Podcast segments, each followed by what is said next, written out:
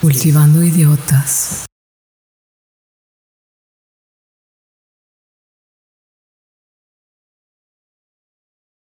Hola a todos, bienvenidos a este Cultivando 11. Saludo a mi copiloto de, esta, de este viaje, Chavita, ¿cómo estás? Muy bien, James, aquí ya con mucho frío. Por acá en Alemania está empezando a nevar, pero muy bien. Ya con esto sensación casi navideña, ¿no, James? Ya con esta sensación casi navideña, queremos primero agradecer a todos los que nos siguen y que están al pendiente de todas nuestras redes sociales, ¿no, Chavita? Sí, un saludo a, a Texas, a Florida, Oregon. Algunos de nuestros escuchas están localizados ahí y me parece que en algunos países como España y Chile, ¿no, James? España, Chile, Colombia, Argentina. Y bueno, pues precisamente por este tema eh, vamos a tocar eh, eh, algunos puntos referentes a este tipo de países, ¿no? Y ya que México también, pues no nos fue muy bien con Argentina, y derivado de este odio que muchas veces infundado tiene el mexicano con el argentino, vamos a platicar de la situación de, de Argentina y cómo eh, es bien interesante y es, es interesante para muchos otros países eh, utilizar de experiencia el caso argentino, de cómo un país que tuvo un desarrollo muy importante en los años 30, pues está como está el día de hoy, ¿no, Chavita? Sí, lamentablemente no le están pasando de lo mejor. Fuera de la ardida futbolística, la verdad es que es un país muy bonito, lo queremos mucho por acá en Cultivando, pero pues sí, todo esto que refleja Argentina también ha sucedido en muchas de las partes de Latinoamérica. Sí, luego viene otro tema bien interesante, ¿no, Chavita? Sí, como segundo tema traemos a un maestro alebrijero amigo de los dos. Pues ya lo escucharán. Creo que valió mucho la pena esta plática, estuvo muy interesante. Profundizamos un poquito de sobre el tema de los alebrijes y su historia, que por cierto James es muy fan de estas figuras, ¿no, James?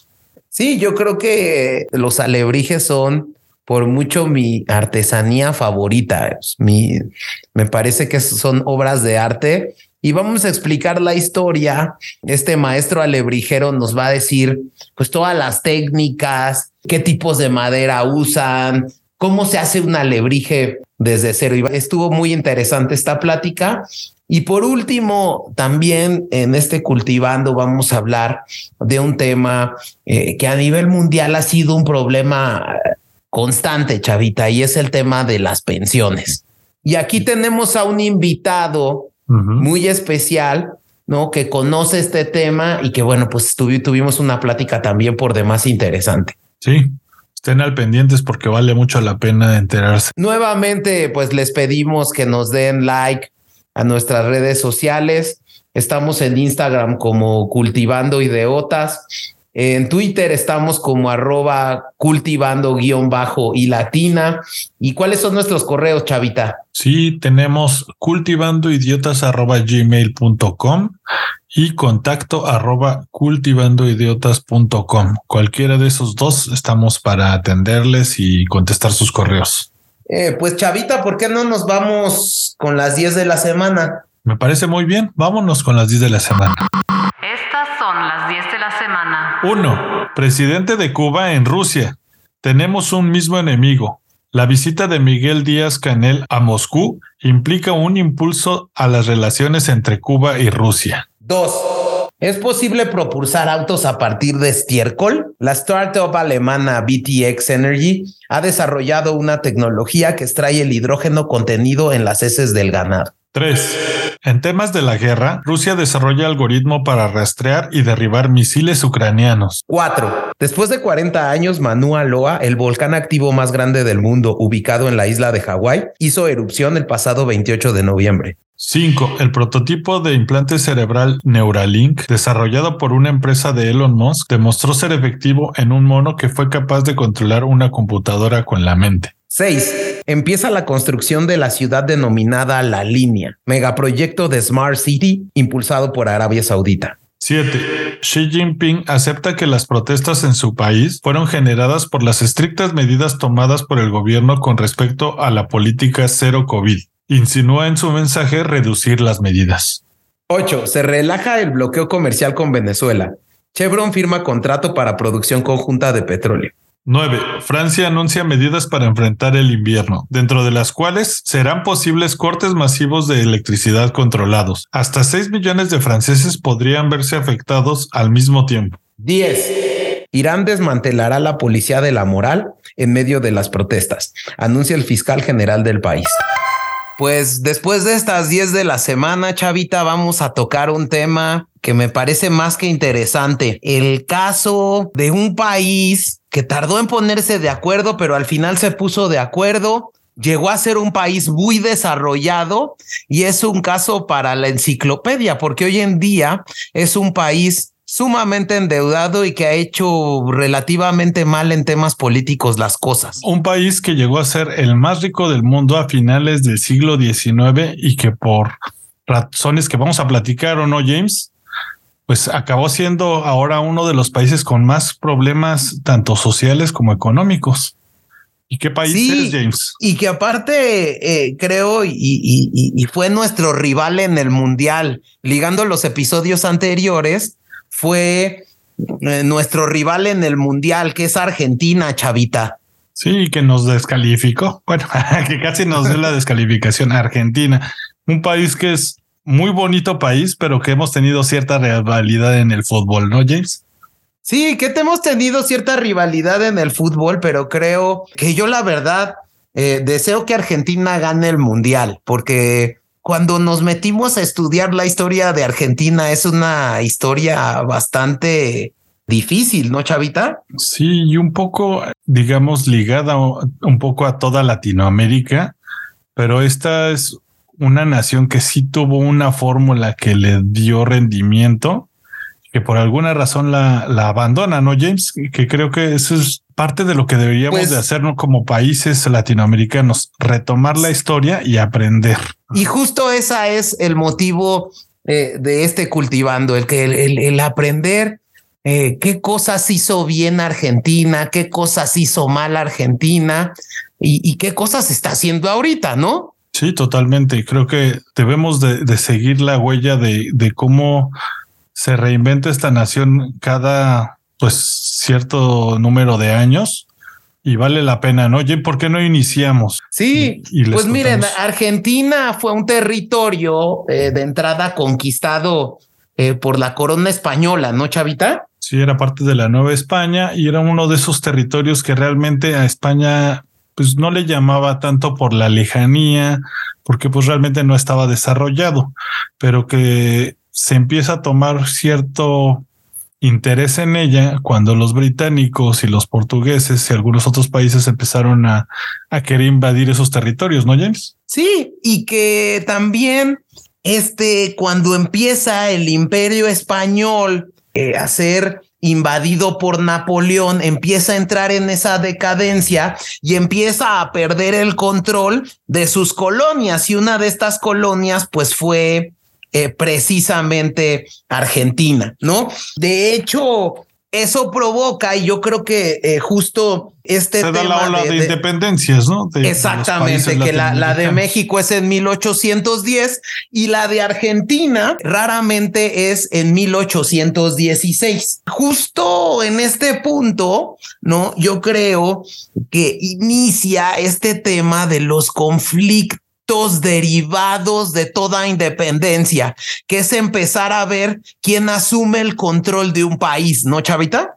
Sí, muchísimos intereses por parte de diferentes grupos, eh, tanto de, pues, de los criollos, de la gente española que ahí residía, de ciertos poderes económicos que controlaban los puertos, y pues ahí empieza el, el primer conflicto argentino, ¿no, James? O bueno. Sí, yo, yo, creo que ahí es un conflicto natural que todos los países que se acaban de independizar logran tener. Que, que algunos tardan más, otros tardan menos, pero que bueno, por ejemplo, de entrada, yo creo que ha de ser muy complicado el, el, el generar un esquema pues, de federación. ¿Quién está conmigo y cómo vamos a unirnos? Y ese fue el gran dilema en esa época en la Argentina, donde pues evidentemente eh, todas eh, los estados de Argentina no generan igual riqueza y evidentemente se tienen que poner de acuerdo porque pues los que más generan riqueza no quieren compartir en partes iguales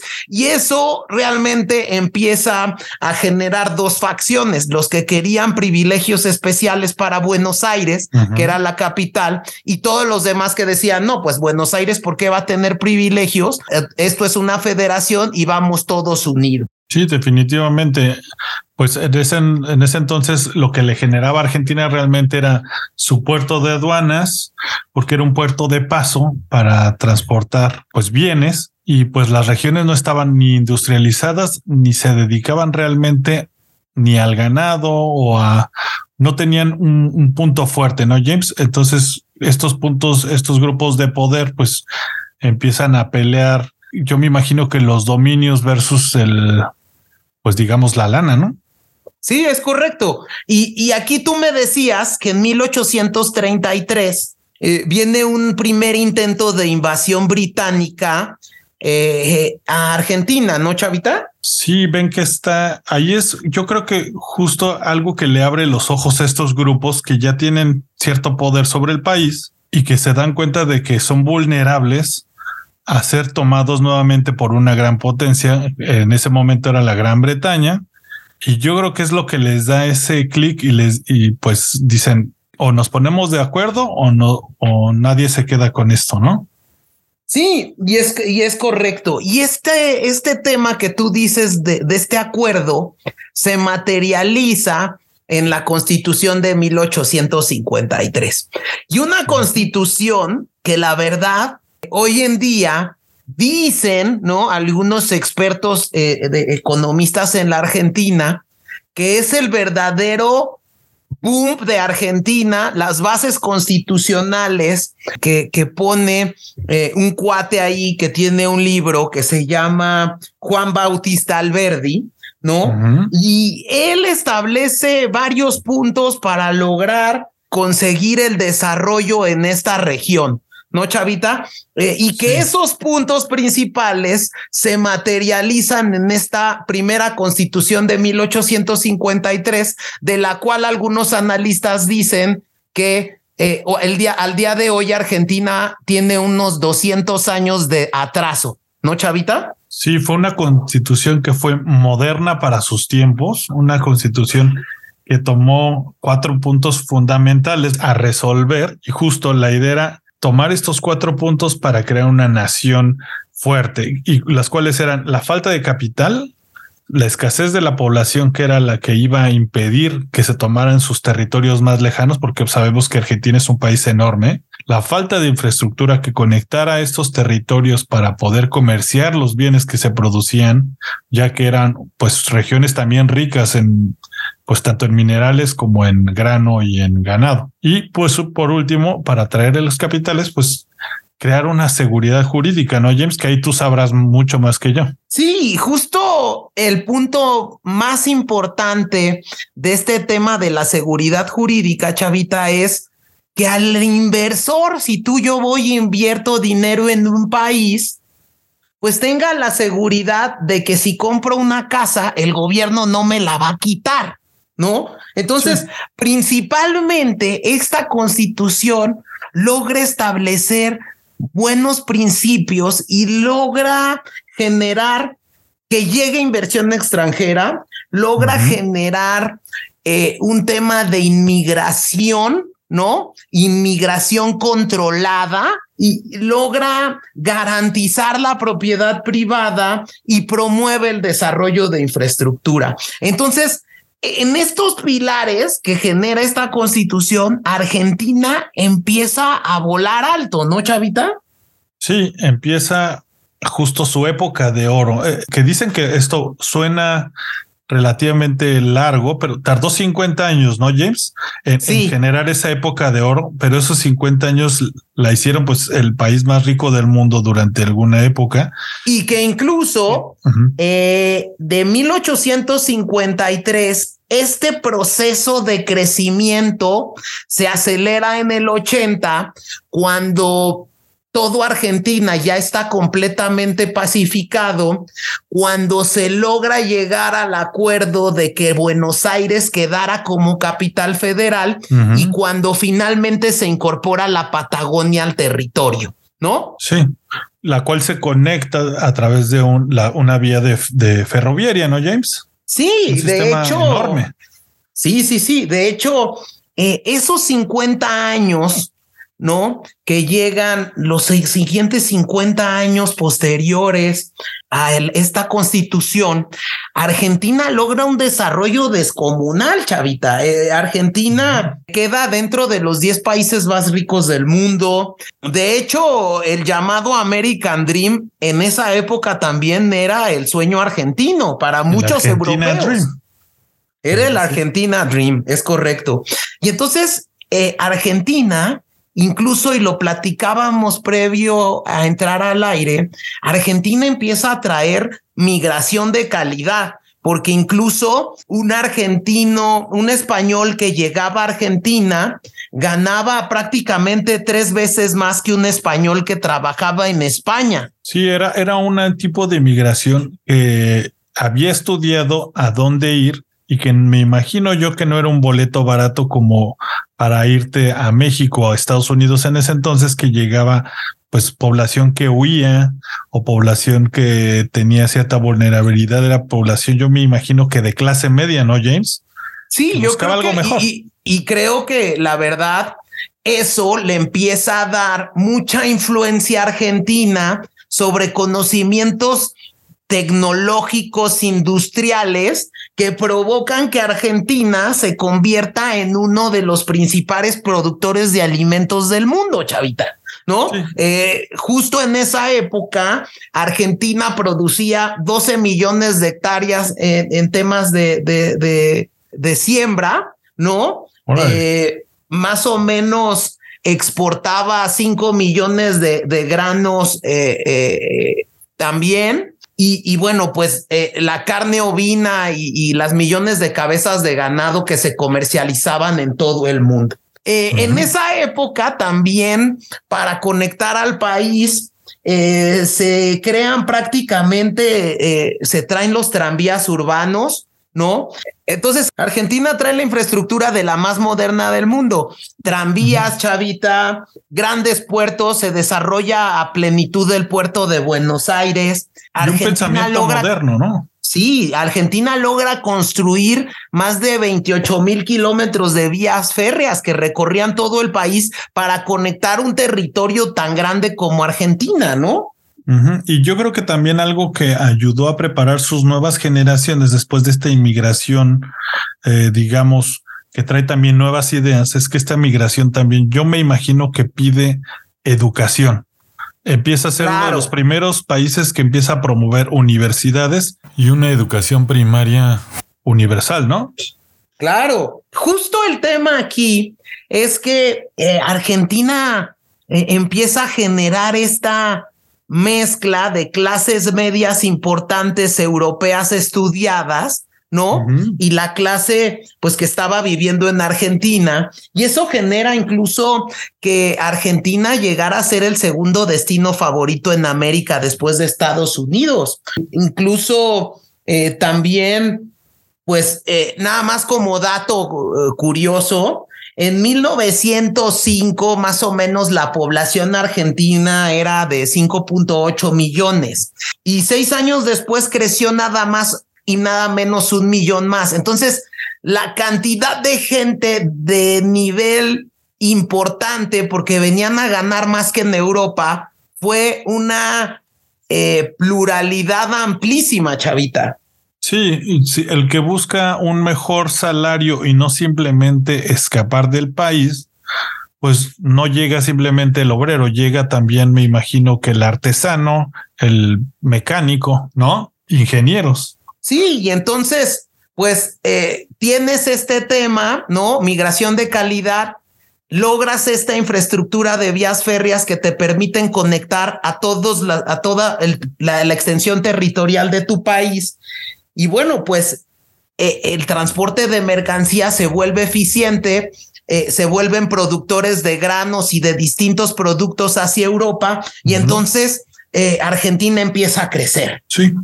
Había datos incluso que de entre 1895 y 1896 fue considerado el país más rico del mundo, Chavita. ¿Tú sabías esto? Sí, yo eso me voy enterando antes, bueno, cuando empecé a estudiar este tema porque la verdad es que yo nunca me imaginé que, o sea, sabía que Argentina llegó a ser una potencia mundial, pero no la más rica. Nada más un dato de estos que a ti te gustan, Chavita.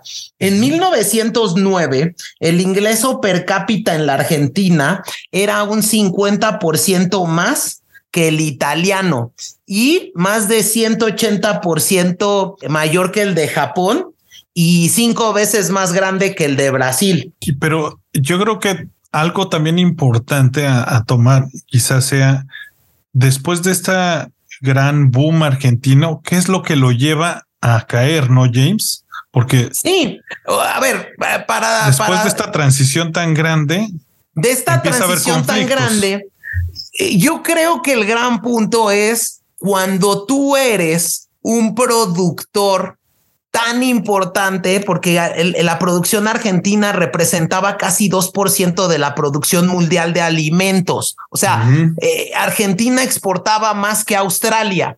El problema es que Argentina no vio la crisis del 29 y que la crisis del 29 iba a provocar que los países a los cuales les vendía Argentina, ¿no? Este, pues tuvieran una menor demanda de producto y eso mete a Argentina en una primera gran crisis que genera descontento social. Y yo creo que algo a lo que no llegó Argentina y por eso también le afectó tanto esta caída de los mercados es que si bien creció, nunca llegó a ser generador de tecnología, que es cosa que los países europeos sí. Pero bueno, eso, eso creo que ya es un poquito más de lado, ¿no? Pero yo creo que tomando ese tema, como tú lo dices, sí trajo un tema de educación. Sí, definitivamente. Solo que le faltaron años. El impulso que, que, que Argentina en esa época, como tú señalas, le dio a la educación fue vital en este punto, ¿no? Eh, se instaura la famosa enseñanza gratuita, obligatoria y laica. ¿No? Eh, se instalan escuelas e institutos por todo el país. El, eh, el, analfabetismo en Argentina, para que te des una idea, era mayor en España que en Argentina, Chavita. Sí, y por eso yo creo que igual como paréntesis, Porfirio Díaz tomó ciertas ideas de la Argentina en boom para llevarlas a México. estas ideas de traer el sistema ferroviario, de comerciar con Europa, de intentar acercarnos a otro mundo, ¿no? Cosa que pues lamentablemente pues la ambición se la gana, ¿no? Claro, pero para cerrar esta primer boom de Argentina y su boom, hay que decir que Argentina le tomó 100 años generar riqueza. Es decir, de los 816 a los 50 y luego lo que tienes a principios de los 1900, ¿no? Que es un boom, que te pasa lo de la crisis y empieza a haber descontento social. Y cuando hay descontento social porque la gente pierde su riqueza, pierde sus bienes, pierde el valor de su dinero, ¿no? Empieza a surgir eh, este movimiento social, ¿no? Que logra tener el primer golpe de Estado que tiene la Argentina en 1930, Chavita. Ok. Entonces, justo al año de que empieza la gran crisis mundial. Justo al año llega el primer golpe de Estado en donde eh, se produce este golpe militar apoyado por sectores políticos, sociales y sobre todo más en el lado conservador. Ok. ¿Y qué, me decías Que, a mí me parece que como llega eh, militares al poder, ¿no? Eh, recordemos que en otros países también había regímenes militares, ¿no? Eh, como lo es en la Alemania nazi o en la Italia de Benito Mussolini. Y yo creo que ahí Argentina, ¿no? Empieza a tener un gobierno militar. Los militares tienen gran relación con estos regímenes nazi Mussolini Sí, les llevan como esa, el, la, digamos, esa comezoncita a los militares de toma, toma el poder, ¿no? ¿Qué podría ser de nosotros también? Y, y, y, cómo controlar un país a través de un régimen militar. Y entonces empieza a haber estos intercambios de funcionarios públicos y de militares para ir a estos países a aprender eh, cómo era el régimen nazi o cómo era el régimen fascista de Benito Mussolini, ¿no? Sí, eso es súper interesante porque eso es algo que normalmente uno no se pone a pensar, que todos estos cambios quizás surgieron a través de, nuevamente, ¿no? Es, influencia europea. Eso es lo que demuestra la gran conexión europea que tuvo Argentina desde antes y después, para mal y para bien. Y en, este, en estos cursos de perfeccionamiento militar en los que se iba, pues dentro de estos militares iba uno de nuestros, eh, uno de nuestros clientes que hoy vamos a ver, que es Juan Domingo Perón, ¿no? Porque Juan Domingo Perón, Chavita, representa una etapa fundamental para la Argentina y la Argentina que hoy estamos viviendo. Fue el que lo lleva a la picada, ¿no? De ahí se inician los malos años o la maldición argentina que dicen. Pues mira, realmente sí, ¿no? Pero vamos a ver qué pasa con Perón, ¿no? ¿Cómo llega Perón al poder, ¿no? Y cómo Perón logra alcanzar el poder y qué hace ya estando en el poder. Entonces, ¿no? Sí, sí, sí, justo. Eh, Argentina de los 40, ya habíamos visto que eh, eh, en los 30 se produce este golpe militar, pero como era un golpe militar realmente iniciado por los conservadores, una parte como de la derecha argentina, pues esta derecha argentina se empieza a pasar de lanza, empieza a ser un gobierno corrupto, autoritario, que había perpetuado un fraude electoral para poder permanecer en el poder y que quería continuar y que quería continuar en el poder.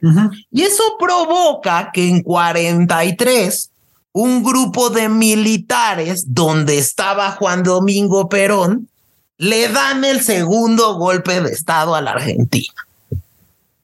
Y entonces, en este golpe de Estado, eh, la idea era restaurar un gobierno eh, con un sistema electoral transparente porque ellos acusaban el fraude previo que había hecho el régimen anterior. Sí, y se entonces toman de ahí, sus, sus, digamos, sus defectos y, los potencializan como hacen algunos otros partidos que ya no, que no queremos decir, ¿no, James? Exacto. Y este golpe de 43, chavita, eh, le abre la puerta al poder y a la política a Juan Domingo Perón. Eh, aquí es donde yo creo que se puede decir que inicia la llamada historia moderna de la Argentina, que es el gran eh, tema que empieza en 1943. Eh, de ahí, eh, Perón, dos años y medio, estuvo con una carrera militar y política meteórica, chavita. ¿A poco? ¿Y por qué, James? A Perón le ofrecen varios puestos, ¿no? Y termina eh, siendo eh, primero jefe del departamento de trabajo. Y en este departamento, que era un departamento muy burocrático, eh, Perón realmente con una inteligencia y una sabiduría política de admirarse, mm. ve en ese departamento de trabajo una gran oportunidad. El voto del trabajador, ¿no? El voto del trabajador. Y entonces Perón se empieza a volver este defensor de los sindicatos y de los trabajadores en Argentina. Realmente Perón llega al poder con el apoyo de los gremios de trabajadores y los sindicatos argentinos. Y que hoy en día dicen que aún siguen siendo estos sindicatos creados en esa época, siguen siendo grandes o influyentes en la economía y en toda la Argentina del día de hoy, ¿no, James? Claro, Chavita, yo creo que Argentina tiene los sindicatos más poderosos del mundo. O sea, realmente eh, es, eh, son los reyes del tema sindical. Sí, ahí eh, digamos los, los origins de nuestra, de la Elvester y del, ¿cómo era el de Luz y Fuerza? Y del Sí, sí, sí, sí. Entonces, justo la idea era como que Perón, ese tema del liderazgo gremial, lo empieza a permear y eso le permite ir subiendo sin perder el tema de los sindicatos. Perón era, eh, digamos, el que movía masas, Chavita. Sí, era un hombre del pueblo, digamos, ¿no? Eh, justo cuando se dan cuenta los militares eh, que Perón estaba agarrando una, carrera, una carrera meteórica para llegar a tener popularidad en la Argentina, era ministro del Trabajo y esta, eh, esta cúpula de militares lo obliga a renunciar. eso está interesante. Y entonces, este, en 1945, eh, Perón les dice, sí, estoy de acuerdo con ustedes, pero nada más les pido un favor, que como yo soy tan popular, quiero despedirme pues, de todo el sector gremial. Y entonces se dan dos grandes mensajes que les eh, recomiendo muchísimo que lo, el primer mensaje es del 10 de octubre de 1945 en la radio del gobierno, ¿no? Y entonces ahí Perón, en su mensaje de despedida, Chavita, como que agradece el apoyo de todas las clases trabajadoras, pero pone en su discurso como en tela de juicio la continuidad de todas las defensas y luchas sindicales que había dado Perón a los trabajadores. Le pide de cierta manera apoyo a los sindicatos, ¿no? Les dice se va a acabar el poder o me apoyan o, o, nos vamos juntos, ¿no? Entonces justo, por ejemplo, tú empiezas a escuchar y yo, lo, yo me empecé a poner a escuchar este discurso y ya hay gente que ahí le empieza ya a gritar, presidente, presidente. Entonces, muy listo, Perón. Muy listo, Perón. Entonces, ¿qué hace? Pues sale del, del, gobierno, se queda con el poder gremial y luego se da unas movilizaciones sindicales muy fuertes eh, los siguientes días al mensaje de Perón. Se moviliza Argentina muy fuerte. Incluso hay una movilización muy importante que se hace el 17 de octubre de 1945, donde millones de trabajadores eh, ocupan la Plaza de Mayo, ¿no? Entonces el gobierno desesperado le dice a Perón, hay que tranquilizar las aguas y Perón dice, sí, sí, te ayudo a tranquilizarlas, pero dame la candidatura presidencial y todo el apoyo para ganar la, la, presidencia de la República. Hace una alianza con, lo del con el ejército, ¿no? Hace una alianza con el ejército. Entonces, cuando Perón quería hacer un acto de campaña, como era un régimen militar eh, y estaban prohibidas las manifestaciones, pues bueno, la autorización de Perón para hacer su meeting salía fast track y las autorizaciones de los opositores, pues seguían su trámite normal, ¿no? Ok.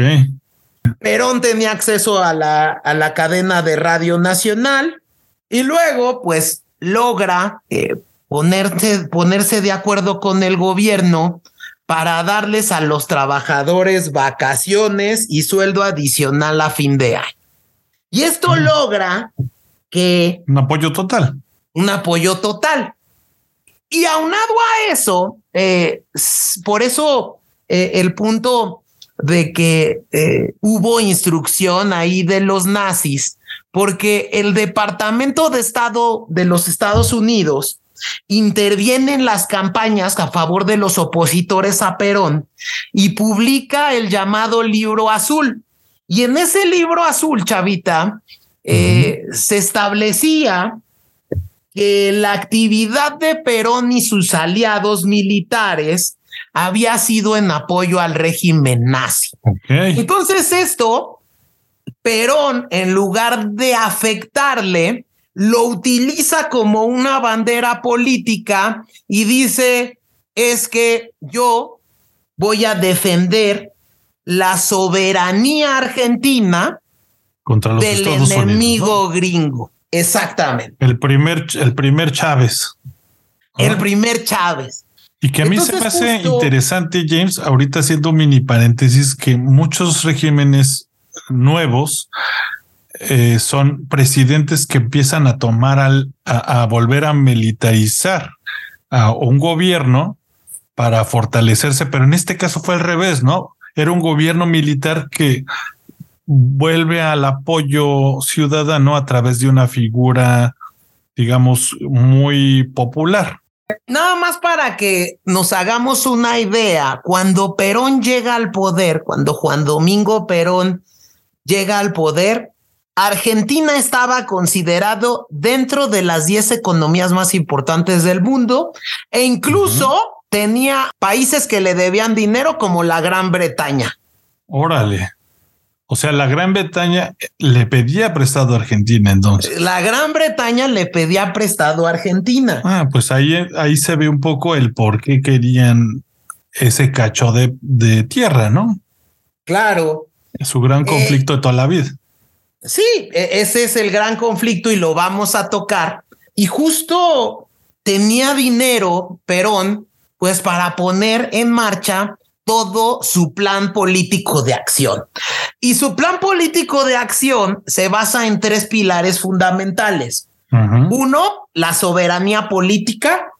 Dos, la independencia económica de la Argentina. ¿No? Y tres, la justicia social. El problema es que Perón, al ser un militar, muchos analistas señalan que transforma a la Argentina en un ejército a las órdenes de un caudillo. Entonces, ¿qué pasa? Que Perón, al traer una ideología, decide de entrada nacionalizar servicios públicos, industrias vinculadas con servicios públicos, como el transporte, como la energía, como las telecomunicaciones, ¿no? La banca, ¿no? El sistema financiero lo jala a Argentina, ¿no? Y empieza también a poner restricciones al comercio exterior. Se acaba la, la certeza jurídica para inversiones extranjeras. Se acaba la certeza jurídica para inversiones. Cosa que había pasado también con Lázaro Cárdenas en México un poco antes. Es correcto. Y luego lo siguiente es que Perón logra un gran apoyo popular porque a pesar de que la Argentina empieza a tener una obsolescencia en sus mecanismos y sus procesos productivos, porque como tú señalabas, ya no había generación de tecnología y de innovación, Perón empieza a mantener las tarifas eléctricas y no permite que se suban los precios de estos productos. Entonces, se vuelve paternalista, ¿no? Se vuelve paternalista, empiezan los subsidios a las tarifas y empieza a incrementar las bolsas de trabajo de las empresas antes privadas, ahora públicas, ¿no? Eh, incrementando mucho personal y eso que genera que crezcas y este es la gran, uno de los grandes problemas que hoy en día tiene sumido en la quiebra argentina, que es el gasto público. Incrementa el gasto público a un nivel en el que el gobierno paga más por todo lo que ofrece de lo que genera. Pues sí, se empieza a volver un boquete, ¿no? Es correcto. Y entonces, para acabar este boquete, por la gran fuga de capitales, Argentina y Perón empiezan a nacer la otra gran debilidad que ha tenido la economía argentina, que es, pues, ah, si no hay billetes, imprime más billetes, pero cuando imprimes más billetes, le quitas valor a la moneda. En su primera devaluación fuerte, yo me imagino que viene, ¿no, James? Es correcto. Entonces, estos primeros años, gracias a todo el dinero que tenía de los años que le fue muy bien a Argentina, pues todo parecía bien, pero la competitividad, como tú dices, la inversión se empieza a ir. Y Perón, evidentemente, como todo un ideólogo militar, pues nunca asumió la responsabilidad de eso y culpaba a los supuestos especuladores de atacar la economía nacional. Y entonces, para empezar a solucionar esto, empieza a ponerle controles de precios, multiplica los controles, los precios regulados y toman medidas que afectan a la distribución eh, pues de este gran productor que era Argentina como pues el gran productor y el granero del mundo. Sí, medidas que, que, están disfrazadas de ser algo bueno para la gente, ¿no? Que, que suenan bien, y que al final pues son, pues son deuda. Y además yo me imagino que, yo no sé si lo hizo, pero yo me imagino que empezó a ponerlos en contra del empresario, ¿no? Es correcto. Y entonces otra de las cuestiones que utilizan mucho estos regímenes dictatoriales es es las llamadas reformas constitucionales para perpetuarse en el poder. Y entonces esta constitución que tenía Argentina pues que había llamado a Argentina al éxito, la modifica Perón en 1949, Chavita. Y ah, entonces se modifica la constitución. Okay. Claro, modifica la constitución y bueno, pues realmente la constitución eh, peronista logra que la Argentina pierda certeza jurídica. ¿Y cómo pierde certeza jurídica? Pues evidentemente cuando eh, empiezas a generar que pues todo este, digamos, régimen de nacionalismos que había, ¿no? Que lo sustentas en la constitución y bueno, que la constitución autorice a Perón perpetuarse en el poder. Sí, ya no sabes con quién vas a negociar como empresario. Este cambio constitucional y el, los siguientes años del régimen de Perón, pues se va la inversión extranjera, los datos macroeconómicos eh, empiezan a caer, el país entra en una crisis y pues las empresas públicas argentinas, al no invertir en ellas, en dar este tema de privilegios salariales e incrementar el gasto público y no invertir en la tecnología, pues empieza a generar un, digamos, una mala racha en Argentina. ¿no? yo creo que ahí se mata este mito de que se dice mucho en Latinoamérica, es que vivimos en un país tan rico en recursos, ¿por qué no somos potencia? Creo que ahí lo que ha matado a Latinoamérica es, efectivamente eso, que uno piensa que puede vivir encerrado solo, pero ese intercambio tecnológico, esa inversión, esas nuevas corrientes son lo que le da vitalidad a los países, ¿no, James? Es correcto. Entonces, esta primera parte donde Perón eh, genera una máquina de pobreza y que realmente todo se resume a este culto al líder que es Juan Domingo Perón y todo este tema que creo que eh, es, es importante decirlo. Eh, en el tema político hubo realmente un avance. Uno de los primeros grandes y otorgamientos del voto a la mujer pues se da en la época de Perón. Eh, Evita Perón es de las que pugna ¿no? Porque exista un voto y se reconozca a la mujer como un tema en el derecho del voto, que ya incluso platicamos un tema en el cultivando, en donde invitamos a Tania. Sí, muy interesante y que creo que si bien da ese avance, también viene disfrazado en perpetuarse, ¿no, James? De cierta manera. Sí, claro. Y bueno, pues Perón logra perpetuarse, pero cuando empiezas a tener un descontento social porque la gente no, no tuvo lo que prometió Perón, pues ese descontento social provoca este tercer golpe de Estado en 1955 contra Perón. De hecho, eh, este tercer golpe de Estado, eh, ustedes lo pueden ver eh, hay algunos ahí documentales sobre la radio argentina, cuando eh, eh, la radio argentina describe que sacan a Perón, ¿no? Y que había muchas cosas y que la familia, el matrimonio Perón era de los más excéntricos y sibaritas del mundo, chavita. Entonces, esa política de humildad, este que había vendido, pero pues nada más era una humildad en el discurso, pero en realidad eh, Perón era muy exquisito en sus gustos. Sí, yo creo que supo mantener su imagen hasta que le llega la prensa. Yo supongo que es parte de los que empiezan a hacer ese nueva revolución. Que me imagino que los calla en algún momento o no. Eh, sí, justo. Y empieza este tema a partir de ahí, yo creo que empieza esta eh, conjunción entre dos grandes grupos que han gobernado Argentina, que son los peronistas y los militares. Son los que se pasan ese balón. Sí, en términos de, hecho, este golpe de Estado, para, para ser un poquito más específico, de 1955, yo estaba leyendo que hay uno primero eh, que se frustra, que incluso dicen que la Armada Argentina bombardea la Plaza de Mayo para buscar matar a Perón, y el segundo golpe de Estado que es en septiembre del 55, que ese sí se logra. Entonces, eh, derivado de este, Perón se va exiliado a Venezuela, a Panamá, y por último termina viviendo en la España de Francisco Franco. Otro militar dictador. Es correcto. Este nuevo gobierno que depone a Perón del poder, ¿no?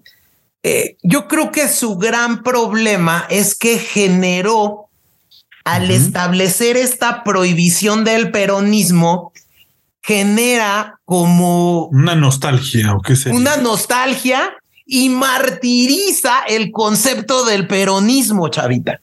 Eso provoca que como se proscriba todo lo que oliera a Perón, se restableciera la primera constitución, la de 1853. Pero a esa de 1853 le dejan un artículo que también era proteccionista hacia el pueblo argentino, que tenía mm. todas las medidas sociales e intervencionistas establecidas por Perón. Ok, entonces no sueltan esos grupos de poder obrero, supongo yo. Sí, justo. Y entonces este régimen provoca que, que, haya elecciones democráticas en el 58 y en el 58 gana la elección un cuate que se llama Arturo Frondizi. Y Arturo Frondizi empieza nuevamente a tratar de abrir la Argentina al mundo y a generar buenos resultados económicos. Pero mm. como ya estaba todo el antecedente peronista y Perón ya le había dado gran fuerza a los sindicatos y el ejército también había perdido fuerza con Frondizi y que incluso dicen que empieza a tocar callos, como dice, los militares exigen la renuncia de Frondizi y como no lo hace, no le hace caso Frondizi, hacen el famoso cuarto golpe de Estado de la Argentina. ¿Y después quién llega, James? Esto genera que en este golpe de Estado, pues había mucha tensión entre los grupos peronistas y, los, y el régimen y, se movilizan para exigir a Perón. Ah. Eh, esto provoca que eh, el régimen que estaba en ese momento genere una elección presidencial y en 1963 gana la elección eh, Arturo Humberto Ilía. ¿Qué pasa aquí? No, no era peronista. Okay. Él toma posesión, dicen que con gran parte del apoyo de Estados Unidos, Chavita, mm. pero pero dicen que también algo que pasa en Estados Unidos es que a Ilya lo apoya Kennedy, pero recordemos que Kennedy muere el 22 de noviembre del 63 y queda Lyndon Johnson. Y cuando queda Lyndon Johnson, se olvidan un poco de la parte LATAM. Ok, y justo en esas épocas era bastante inestable Latinoamérica en general, ¿no? Es correcto. A Pinochet y todos estos. Entonces, Ilia empieza, ya sin el apoyo de Estados Unidos, empieza a hacer acciones como anular contratos petroleros, que esto enoja a Estados Unidos y a las Fuerzas Armadas, porque aquí había intereses, eh, empieza a controlar precios de la carne y eso genera un descontento de la sociedad rural argentina muy poderosa en esa época. Y bueno, pues realmente esto provoca que al gobierno de Ilia le den el quinto golpe de Estado. Y este quinto golpe de Estado se da el 28 de junio de 1966. Y yo creo que aquí, Chavita, entra la parte más cruda y negra de la historia moderna de la Argentina, cuando gana la llamada Revolución Argentina el poder. Este gobierno, e incluso hay muchos eh, documentales, hay uno ahí muy, muy, muy recomendado donde habla el hermano del expresidente Arturo Humberto Ilía, ¿no? Y, y platica cómo eh, incluso eh, se da una plática muy ruda porque a Ilía lo sacan realmente de la casa de gobierno. Llegan los militares y le dicen, eh, señor, se tiene que ir porque usted ya no cumple las funciones. Y entonces empieza ahí un debate bien interesante porque Ilía, eh, pues era un cuate muy letrado y, bueno, pues lo terminan deponiendo y llega eh, en este quinto golpe de Estado un militar llamado Juan Carlos Onganía. Oye, James, y, preguntando, ¿este, ¿este tipo de gobierno tendrá que ver un poco con el movimiento socialistas tipo Fidel? Totalmente, porque ah, esa fue la etapa de la Guerra Fría. Y en la, mm, Guerra Fría, Estados Unidos estaba tan enfocado en su lucha con la Unión Soviética y pasa la muerte de Kennedy y descuidan a muchas de estas eh, pues de, estos países que tenían estos tintes socialistas y uno de ellos era pues la Argentina, ¿no? Y también empieza el surgimiento de grupos guerrilleros de izquierdas y, gobiernos militares y Argentina pues no, no fue ajena a eso, ¿no? Esta revolución argentina eh, tiene a, a, tres líderes principalmente, que eran Juan Carlos Oganía, Roberto Marcelo Livingston y Alejandro Agustín Lanusse. Eh, eh, algunos grupos terroristas que surgieron fueron, por ejemplo, los montoneros, el Ejército eh, de Revolución del Pueblo, las Fuerzas Armadas del Pueblo, y que muchos dicen, ¿no, Chavita? Que, eh, pues, de, entrada, si uno se mete a ver, que eran los montoneros, pues eran un régimen de guerrilleros peronistas. Y, bueno, pues Perón desde el exterior, apoyado por el tema en el exilio en España, alentaba a esos grupos. Y esos grupos generan, ¿no? que haya un descontento social descomunal en la Argentina y esta mala situación económica eh, sumado a los atentados obliga a en marzo del 73 a convocar a elecciones, ¿no? Eh, que al principio eh, dejan fuera a Perón con la excusa de que no vivía en Argentina, sino vivía en Puerta de Hierro en Madrid, que es una de las zonas más exclusivas de España, ¿no? Ah, eh, nada mal. nada mal, ¿no? Pero bueno, en esta primera elección eh, no participa en marzo del 73 y fue tanta la presión social por tener a Perón en la elección que en septiembre del 73 eh, se celebran nuevas elecciones y participa Juan Domingo Perón como presidente en una, en una fórmula con su esposa, que ya no era Evita, era Isabelita Perón, en la vicepresidencia. Y entonces Perón presidente e Isabelita vicepresidenta ganan por el 60% de la votación en 1970. No, pues brutal, o sea, no hubo como rechazarlo, ¿no? ¿Qué pasa? Que como Perón estaba en el exilio y era apoyado por izquierdas y derechas, cuando Perón llega al poder. Derechas también, ok. estas izquierdas y derechas pues empiezan a tener realmente un conflicto y eso genera que el Perón que llega al poder en el 73 pues siga teniendo grupos guerrilleros de izquierdas y que incluso el gobierno peronista responde creando grupos paramilitares, que uno de ellos es uno que se llama la AAA, la Asociación Anticomunista Argentina. Entonces, ¿qué generas? Muchísima tensión, enfrentamientos, desapariciones forzadas, la economía iba peor. Entonces, realmente el regreso de Perón fue un desastre. ¿no?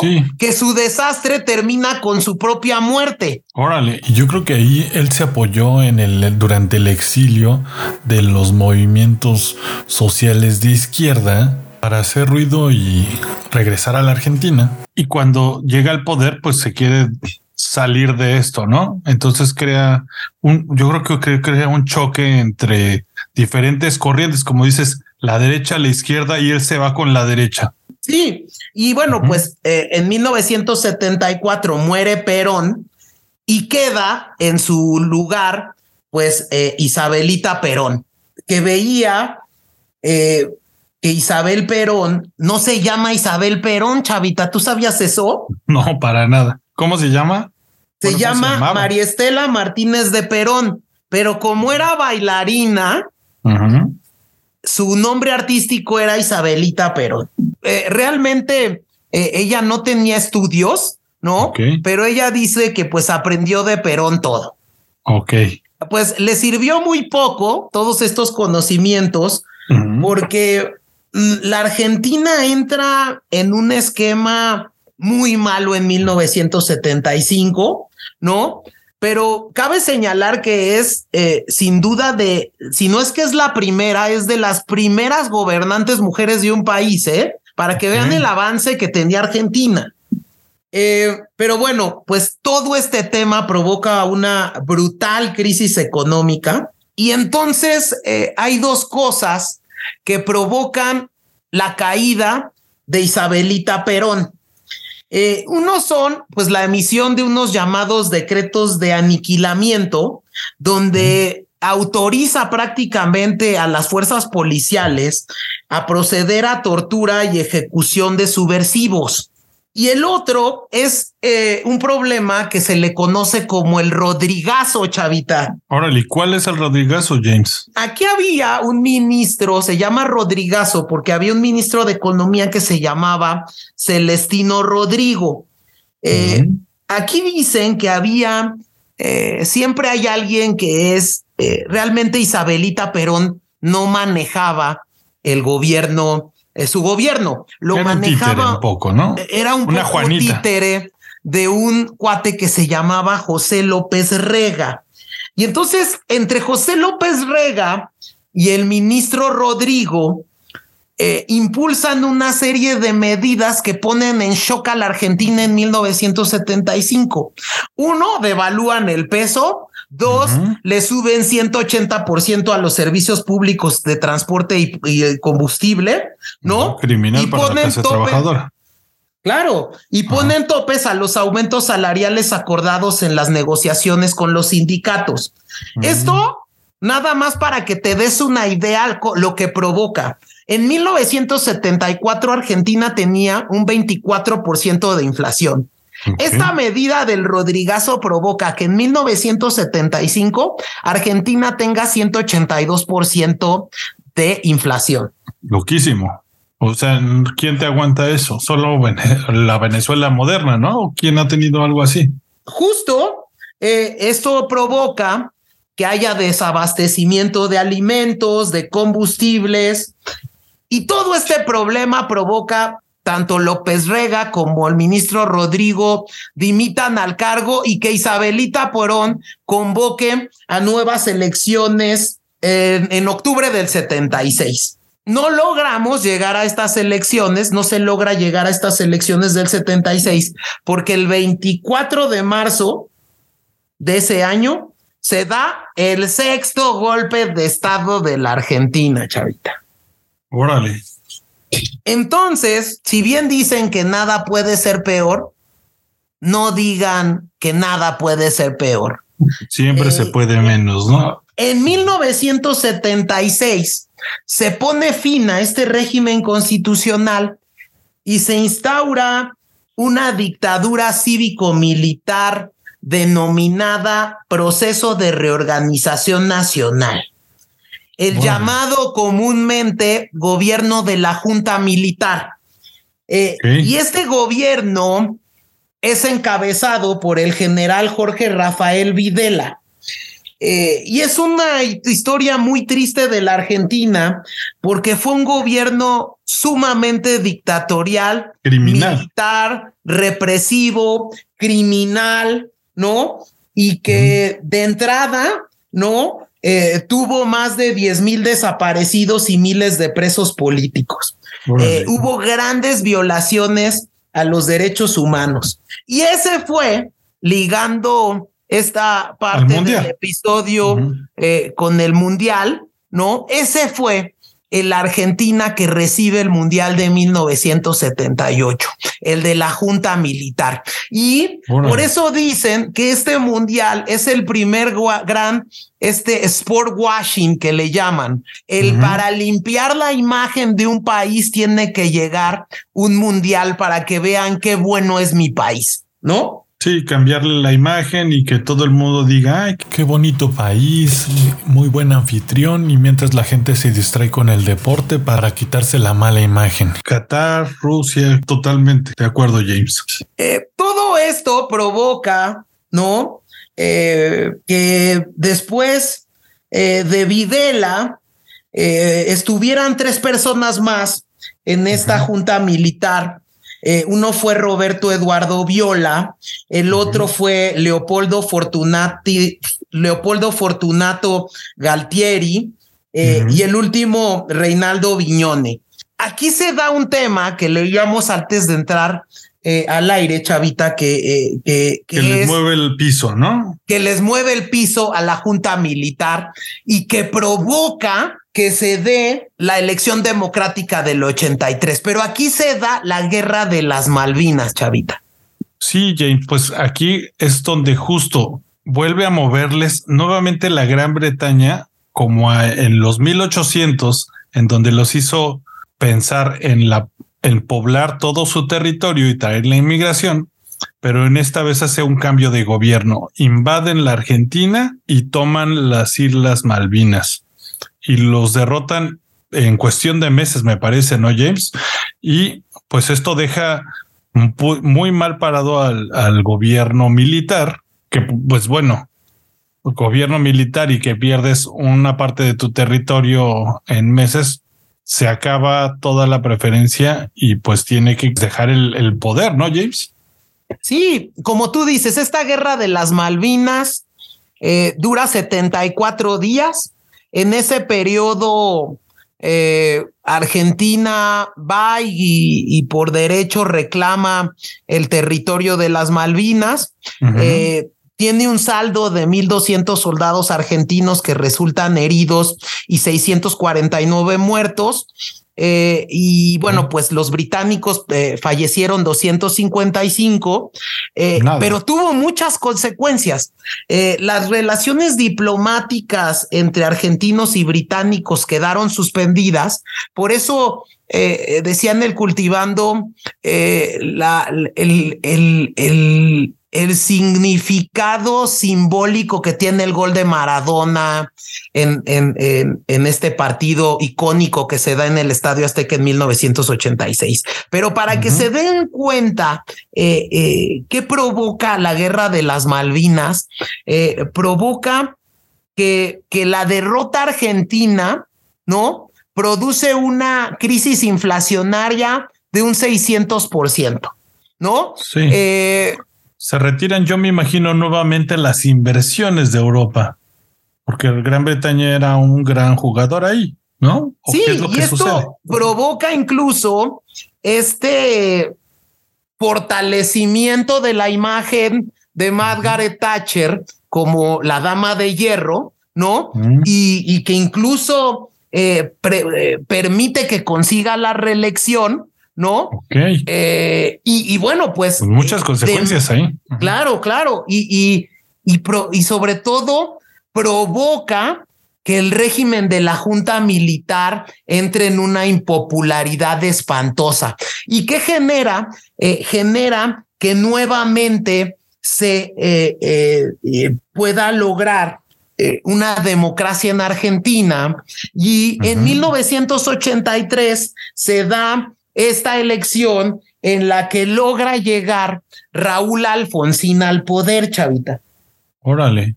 ¿Qué pasa? Que Raúl Alfonsín, ¿no? Recibe una Argentina completamente patas para arriba, es decir, de cabeza.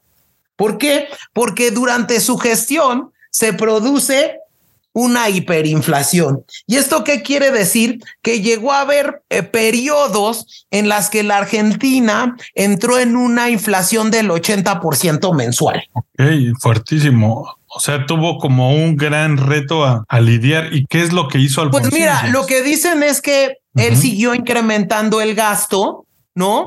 Eh, no, no, no frenó el incremento del gasto público eh, y bueno, evidentemente pues también utilizaba la máquina de imprimir billetes para seguir pues aguantando el gasto y, y, bueno pues sumió a Argentina en una deuda pública enorme, ¿no? Y bueno, pues también se señala que eh, algo que no permitió a Alfonsín eh, poder tener eh, un poco de éxito fue que eh, los militares y los sindicatos peronistas tuvieron como objetivo hacer imposible el gobierno de Alfonsín y se generaron muchas paros y muchas huelgas. Y esto provoca que Alfonsín salga en, mil, eh, en 1989, chavita.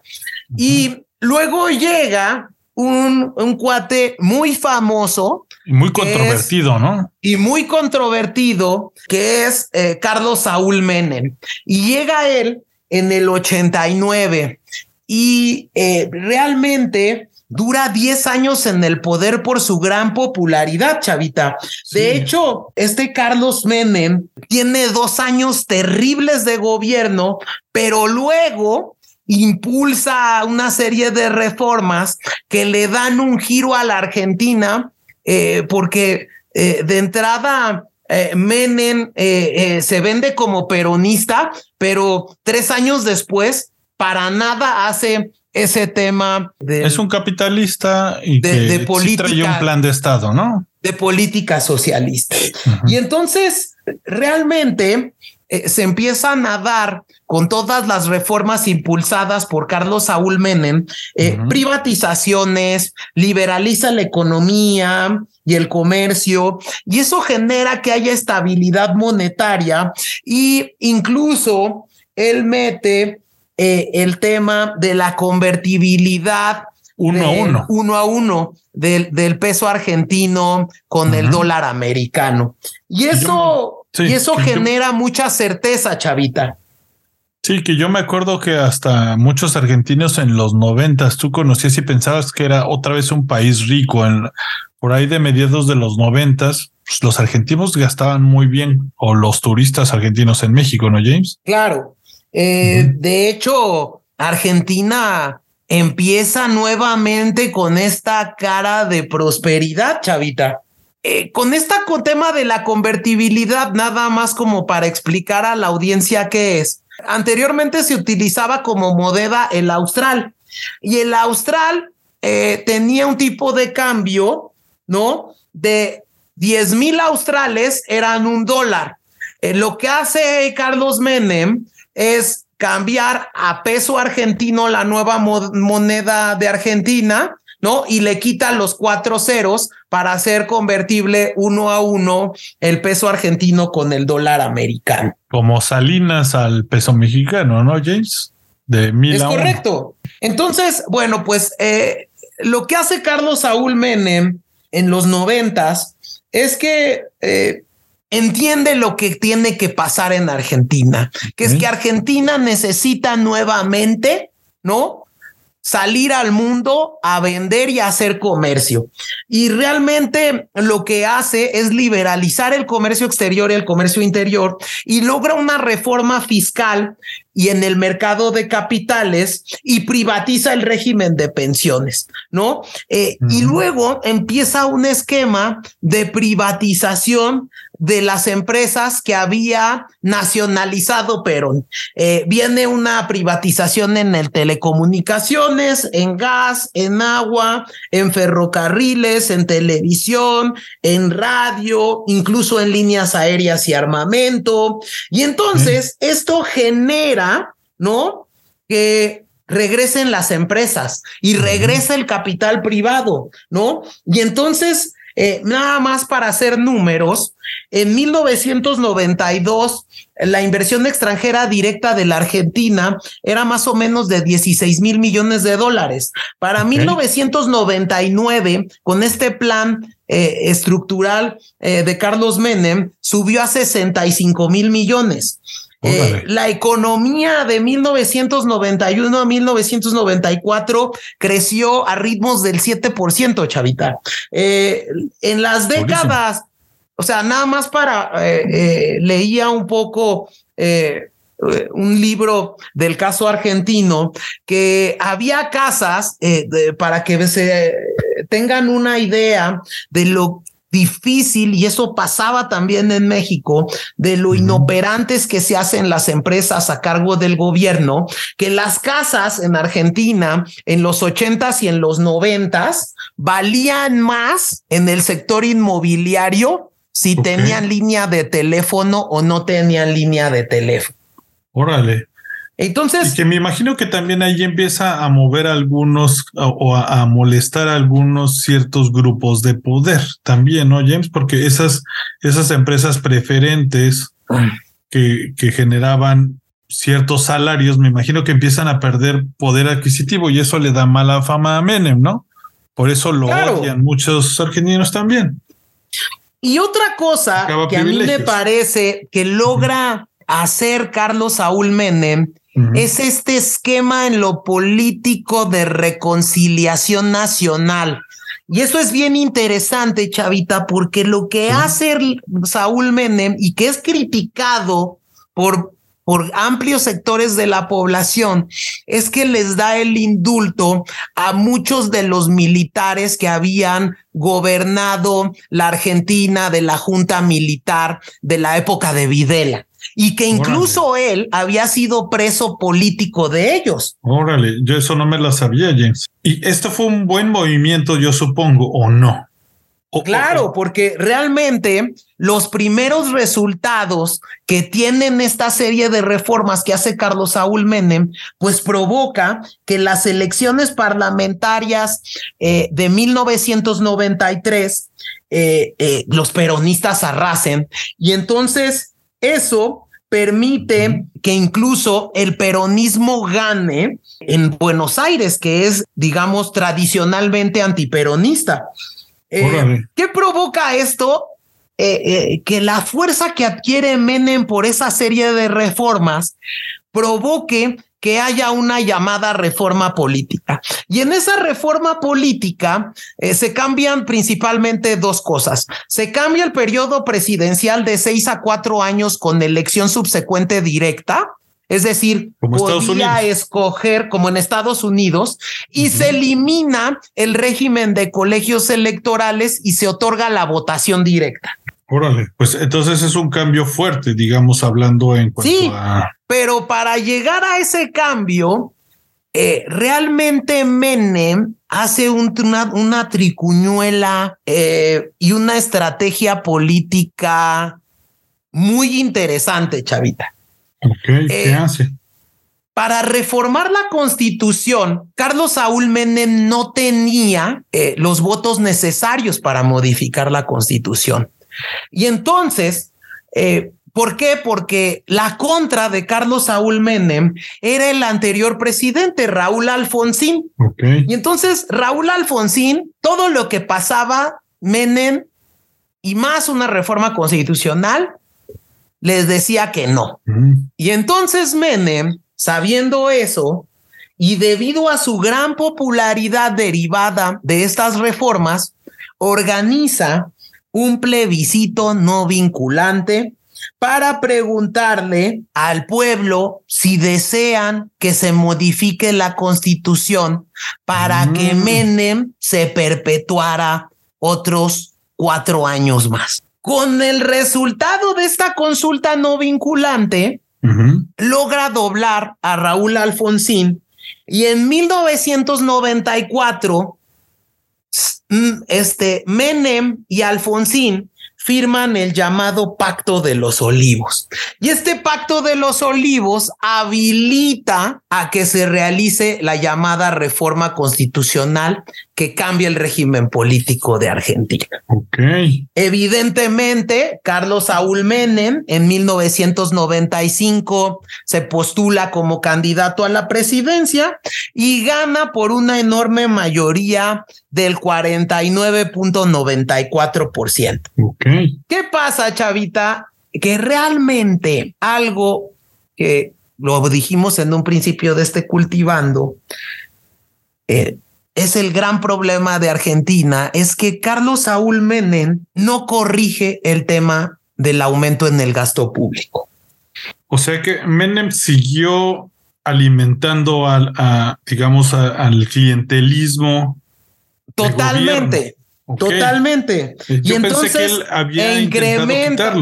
No, ese es el gran problema. Entonces, no sigues con el tema de, de, esquemas clientelares e incrementas y sigues con salarios altos en, el, en la burocracia. Y entonces realmente eh, lo que se empieza a vislumbrar es que los primeros años de Carlos Saúl Menem se había hecho frente a este gasto público, pues con todo el pago que le había significado el gobierno por parte de las empresas privadas que compraban las empresas públicas. Entonces, eso hacía frente al, al, al, al, gasto, pero pues eso se terminó en este segundo mandato de Menem. Y bueno, pues evidentemente este gasto público eh, se tenía que pagar con deuda externa. Ok. Eh, para hacernos nada más una idea del tamaño en el que creció la deuda externa en el periodo de Carlos Saúl Menem, eh, eh, de 1989, que la deuda estaba en 63 mil millones de dólares, a 1995 crece a 123 mil millones de dólares. Entonces, realmente creo que los mercados internacionales en la época de Menem habían confiado mucho e incluso le habían prestado dinero, pero pues Argentina se excedió. También el mantener la paridad uno a uno del peso con el dólar, pues era una paridad inflada con toda la deuda eh, y sostenida con toda la deuda que adquiría la Argentina. Y entonces eso pues no logró aguantar, ¿no? Un crecimiento artificial entonces.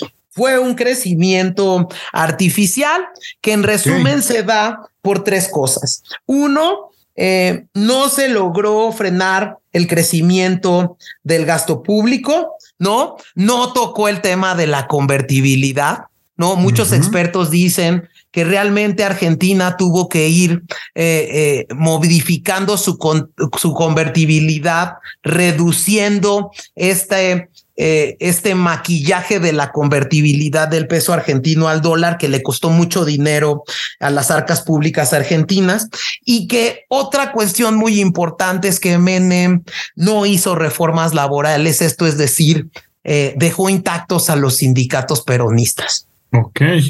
Eh, aunado a eso, también eh, se dan grandes temas de corrupción en la época de Menem. Eh, uno de los que se pueden ustedes ahí checar es todo el tema del Yoma Gate, contrabando de armas, casos de sobres. Llegó un punto en el que Argentina empezó a caer. ¿No? Eh, en la época eh, de esplendor del gobierno de Carlos Saúl Menem, pues realmente la gente estaba bien, pero cuando empieza a caer la gente ya empieza a ver todo este tema de los, de los casos de corrupción del gobierno argentino. Y esto genera que en 1999 gane la oposición de los peronistas eh, eh, y gana Fernando de la Rúa, que prácticamente dura un año porque se da todo este problema de la gran corrida y el gran punto de crisis de Argentina, que fue eh, la, el colapso del peso argentino y el famoso corralito, Chavita. Viene, digamos, nuevamente una caída en picada de la Argentina. Viene otra caída en picada de la Argentina a finales de los noventas y que se concreta en 2001. Un regreso de Imagínate, otro Sí, justo el tema es que eh, eh, eh, el corralito fue algo muy rudo para la Argentina. Entonces viene el tema del corralito, que tú habías investigado de eso, Chavita. ¿En qué consistió el corralito argentino? Pues llega la gran crisis al empezar a haber una fuga de capitales en toda la Argentina, lo que hace esta, digamos, medida del corralito es limitar la salida de capital frente a los retiros del público, no, las personas eh, comunes no podían retirar más de 250 pesos o dólares en ese entonces, que era la convertibilidad. Y además quedan prohibidas las transferencias internacionales a menos de que fuera por comercio internacional.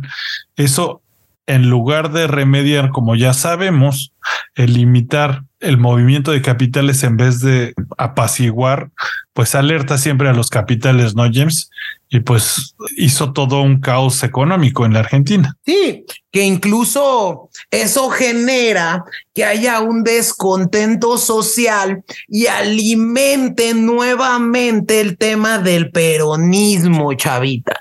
Y entonces genera todo este problema y esta debacle de 2001 eh, genera que en 2003 gane la elección Néstor Kirchner.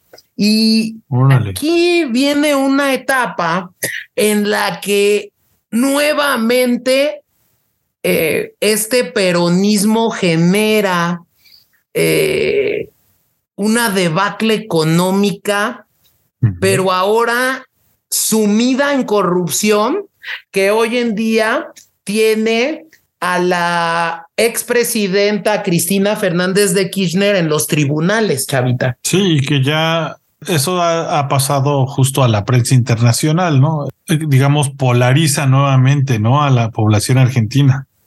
Sí, porque esta época de Néstor Kirchner y luego Cristina Fernández de Kirchner que va prácticamente de 2003 a 2015, ¿no? Genera que la Argentina nuevamente entre en una catacumba y en una cerrazón de ideología peronista y que la Argentina nuevamente se cierre al mundo, chavita. ¿Por qué? Porque empieza a generar eh, tanto Néstor Kirchner como Cristina Fernández de Kirchner empiezan a generar nuevamente nacionalizaciones. Eso vulnera la seguridad jurídica de un país, ¿no? Le pone impuestos eh, al comercio exterior.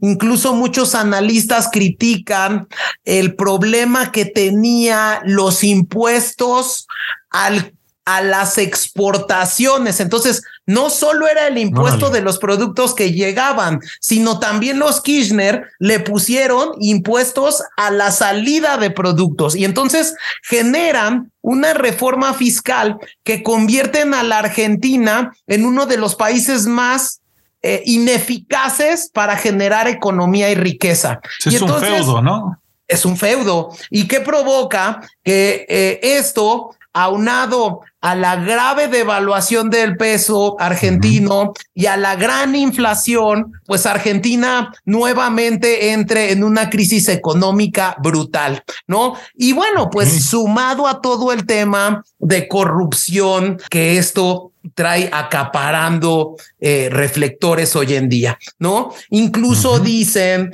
que eh, los Kirchner eh, llegaron a recibir diario durante todo su periodo aproximadamente eh, de 30 a 50 millones de dólares diario de los contratos que cerraban. Entonces, imagínate el, nivel de recursos que tenían los Kirchner para perpetuarse en el poder. Entonces dicen que bueno, que Cristina Fernández y Néstor Kirchner, ¿no? Eran como eh, los Underwood de Argentina. Sí, movían todo, tenía que pasar por ellos, ¿no? Todo tenía que pasar por ellos. Realmente dicen que eh, lo que utilizaron los Kirchner como mecanismo para hacer dinero fueron pues las obras de infraestructura. ¿Y qué hacían con las obras de infraestructura? Pues les ponían sobreprecio. Y ese sobreprecio se iba incrementando cada vez más eh, hasta llegar a las élites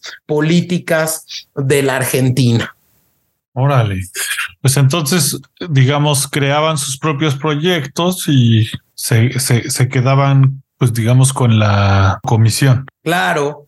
Eh, entonces, bueno, pues realmente regresa este peronismo de nacionalismo, de proteccionismo, de gasto público por los cielos, ¿no? Eh, hoy en día se dice que eh, eh, el, el, esquema burocrático de Argentina es uno de los más onerosos del mundo. Nadie lo ha atacado.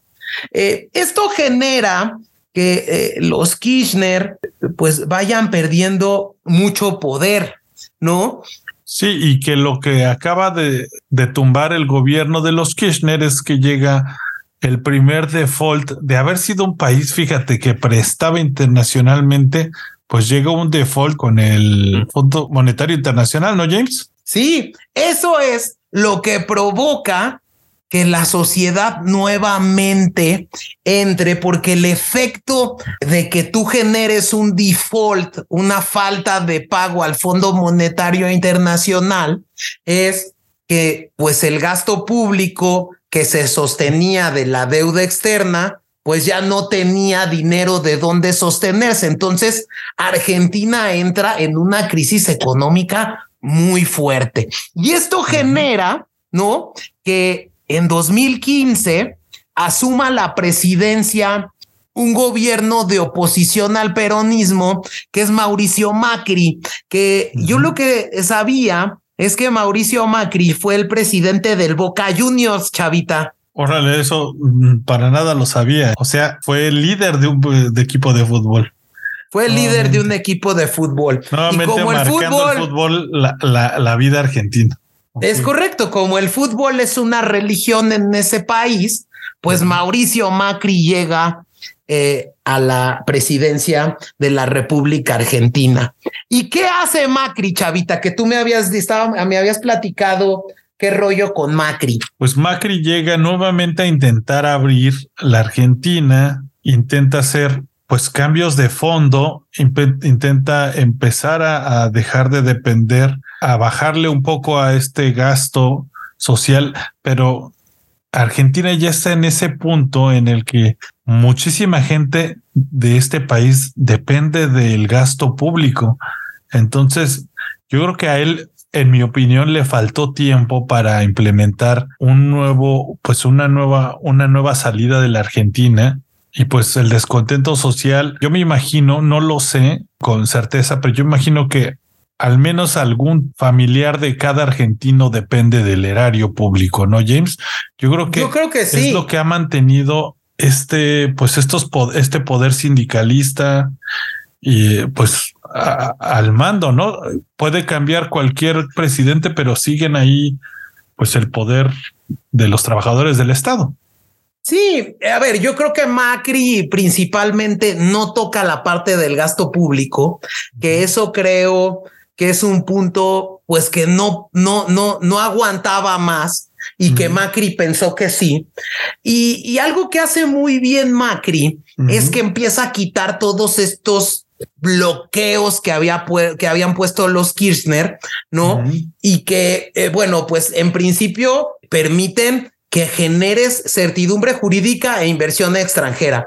Entonces, quita los impuestos a la inversión, quita la posibilidad, porque, por ejemplo, algo que se me había olvidado decir, Cristina Fernández de Kirchner y Néstor Kirchner ponen una regulación que prohibía a las empresas extranjeras llevarse sus dividendos a los países de origen. Pues no motivaban al, al, Por supuesto que ¿no? no, motivas al extranjero. Entonces, eh, Macri llega y dice, no, esto se acabó, pero continúa el tema del gasto público y bueno, eso sigue colapsando muy fuerte a la nación argentina. Y entonces, ¿qué es lo que acaba con Macri, James? Eh, mira, la verdad es que, eh, como tú lo señalas, Chavita, yo creo que a Macri le faltó tiempo. Yo creo que las cosas que hizo Macri eh, sentaron primero las bases, pero luego se dio cuenta que había un antecedente muy fuerte y de muchas cosas eh, que no había tomado en cuenta esta nueva derecha y este partido nuevo en el poder que lleva Macri, que es este Cambiemos, esta alianza. Realmente creo que Macri, al venir del sector privado, no, este, no reconoce eh, el contexto social ni conoce el esquema social de la Argentina. Y eso, pues bueno, hace que principalmente no cumpla la principal promesa que había hecho en su campaña, que fue resolver la economía. Eh, propuso en, cuando fue candidato ordenar las cuentas, bajar la pobreza y la inflación. No las cumple por la primera, que es la llamada eh, restricción externa, que es la que hoy en día también tiene a, Argentina sumido en una crisis. Eh, esta restricción externa eh, es un término económico que significa escasez de divisas y que bueno, para que se entienda en términos más claros, es que no hay dólares para todos en todo momento y en la cantidad que se quiere. Básicamente, eh, Argentina no produce los suficientes dólares como para sostener su economía. Los gobiernos en general han solucionado este problema de escasez de dos formas, endeudándose o con control de capitales, o ambas cosas, como terminó haciendo Macri en 2018. El otro tema que también sufre es el vertiginoso aumento de precios que se dan en la Argentina de Macri. Para tener una idea, eh, los precios en 2018 aumentaron un 47.6% y en 2019 alrededor del 50%. Eh, esto generó que Argentina eh, pasara a tener un tercio de su población en pobreza. Esta alza de precios producido por esta devaluación de la moneda local eh, se trasladaba automáticamente al costo de los alimentos y esto generó que realmente afectara pues a los más pobres. Sí, ningún gobierno te aguanta eso, ¿no? Es correcto. Hay una eh, un comparativo que tiene ahí la BBC de cuánto costaba un asado argentino de 2009 a 2019. Y por ejemplo, nada más para que, y, lo digo con el tema de las carnes, porque los argentinos, pues es, es, el producto que consumen. Eh, en, 2000, en 2009, un kilo de asado de tira era más o menos equivalente a 3 dólares americanos, 3.5 dólares, que eran 13 pesos argentinos. Este asado de tira en 2019 eh, en Estados Unidos sube como de 3.50 a 3.96 dólares, pero en Argentina subió de 13 pesos argentinos a 230 pesos argentinos. Entonces, ese aumento de precios fue algo que generó demasiado descontento social, chavita. Una nación que produce carne y no la puede consumir. Es, correcto. Esta dependencia de la economía argentina también al dólar es un otro de los factores. Hace que cualquier aumento de la moneda eh, gringa se traduzca automáticamente en inflación argentina. Eh, y que he escuchado que justo muchas personas en Argentina o muchos precios de propiedades, pues allá son siempre en dólares, ¿no? Porque la gente ya no confía desde hace mucho en su moneda. Yo me imagino que es lo que hace que, pues, si restringes a las personas a la entrada de dólares, pues afectas la manera de ahorrar de mucha gente y la pones nerviosa. Pero también necesita el gobierno tener esos dólares para pagar sí, deuda. No sé, es un círculo vicioso. Sí, muchos pedían que Macri le pegara al gasto público y jamás le pegó. Y, bueno, pues aparte de toda la herencia que a Macri le dejaron los Kirchner, ¿no? Eh, esto genera que en, en 2019 también haya un tema de crisis otro punto importante que tiene Macri es que eh, deja el poder con una economía en recesión, con una inflación, con pobreza y una de las deudas más altas de la historia de la Argentina. ¿Por qué? Porque también dicen que Macri, al venir de un sector eh, empresarial, venía de ser del presidente del Boca Juniors, ¿no? Eh, realmente eh, el sustento político del gobierno fue siempre muy endeble, porque lo basaron únicamente en el macrismo e ignoraron a los demás miembros de la coalición, sobre todo al radicalismo que tenía la Unión Cívica Radical, y limitando la posibilidad de añadir sectores moderados y republicanos del peronismo. Eso es lo que aseguran algunos politólogos. Eh, como que Macri no aceptó que seguían habiendo gente eh, eh, y que la mayoría del país rechazaba. Macri creía que la mayoría del país rechazaba el populismo y el autoritarismo y que se buscaba otra forma de hacer política y modernizar el país. Yo creo que esta construcción discursiva confunde a la gente y confunde a Macri porque ese cambio nunca existió. Había demasiados ya grupos más establecidos que el otra vez, ¿no, James? Y sobre todo, eh, que dicen que las políticas impulsadas por Macri le pegaron eh, a una clase media que ya de por sí estaba muy dañada. Eh, y eso fue un, un, tema muy interesante. Otra de las promesas que incumple Macri fue ese de volver al mundo. tuvo un mal diagnóstico del contexto internacional. Macri venía de la cúpula eh, más rica de Argentina. Fue hijo de un millonario empresario y amigo de presidentes y poderosos. Macri venía de internacionalizar exitosamente las marcas Boca Juniors y Buenos Aires cuando fue presidente y alcalde de también de Buenos Aires, ¿no? Eh, dos de sus primeras políticas fueron levantar el control de cambio y pagar la deuda con los fondos de inversiones que restringían el acceso del país a los mercados por un conflicto con el gobierno de Cristina Fernández de Kirchner. Eh, pero quizás eh, algunos analistas argentinos dicen que no fue el mejor momento para volver al mundo en una era de proteccionismo económico y de altas tasas de interés en los grandes mercados y una guerra comercial entre potencias. Eh, la otra vez leía a un experto que decía que Macri creyó que con abrir a la economía y desregularizar los capitales, las inversiones iban a llegar y que eso eh, iba a poner a crecer la economía, pero el mundo todavía no estaba listo para eso y los commodities no estaban caros. Eh, otros analistas dicen que Macri hizo una lectura muy lineal y pensó que su perfil empresarial y neoliberal le iba a garantizar un lugar en el mundo y en todas las inversiones extranjeras. Mm. Entonces, pues al final podríamos resumir que pues se, se, equivoca Macri, pero también pues el pueblo argentino sigue envuelto en este populismo en el que llega pues la gente que no es la indicada, un expresidente de un club futbolista y pues presidentes populistas, ¿no, James? ¿Qué es, qué es lo que está pasando ahí? y entonces ahí, ahí sí, y tienes toda la razón.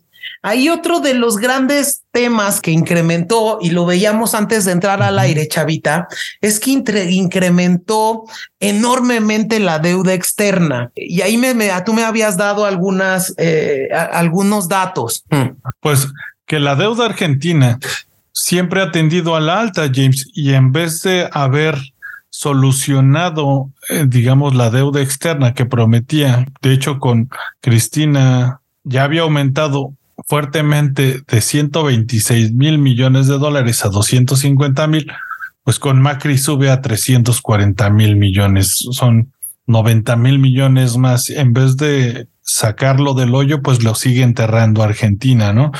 Y que pues él justificaba diciendo que era un capitalizarse para un plan económico a futuro y que nuevamente pues nunca podremos saber si realmente pues este préstamo era digamos con una buena planeación pudo haber sido bueno o no porque no, no llegó un segundo término, ¿no James? Claro, eh, yo creo que a Macri le toca un esquema de reformas que le duelen mucho a los argentinos. En cierto sentido, realmente, por ejemplo, Macri genera políticas que no son muy populares es decir, por ejemplo, cuando toma el poder, una de las primeras cosas que hace Macri fue rebrisar todo el plantel estatal y dar marcha atrás con las nuevas contrataciones y renovaciones en varios ministerios e instituciones públicas. El gobierno removió a varios funcionarios y periodistas que trabajaban en los medios públicos.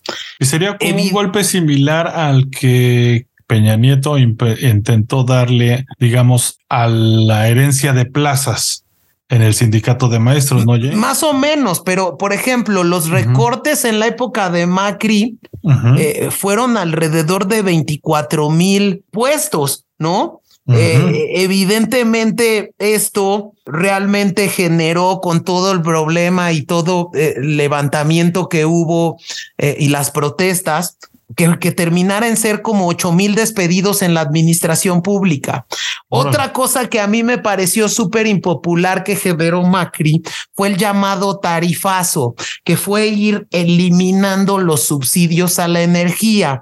Entonces, realmente eh, hubo una, un incremento a la tarifa de energía muy alta, eh, entre 200 y 300 por ciento. Ok. Y que me imagino era necesaria para pues eh, dejar de depender tanto sus cuentas, ¿no?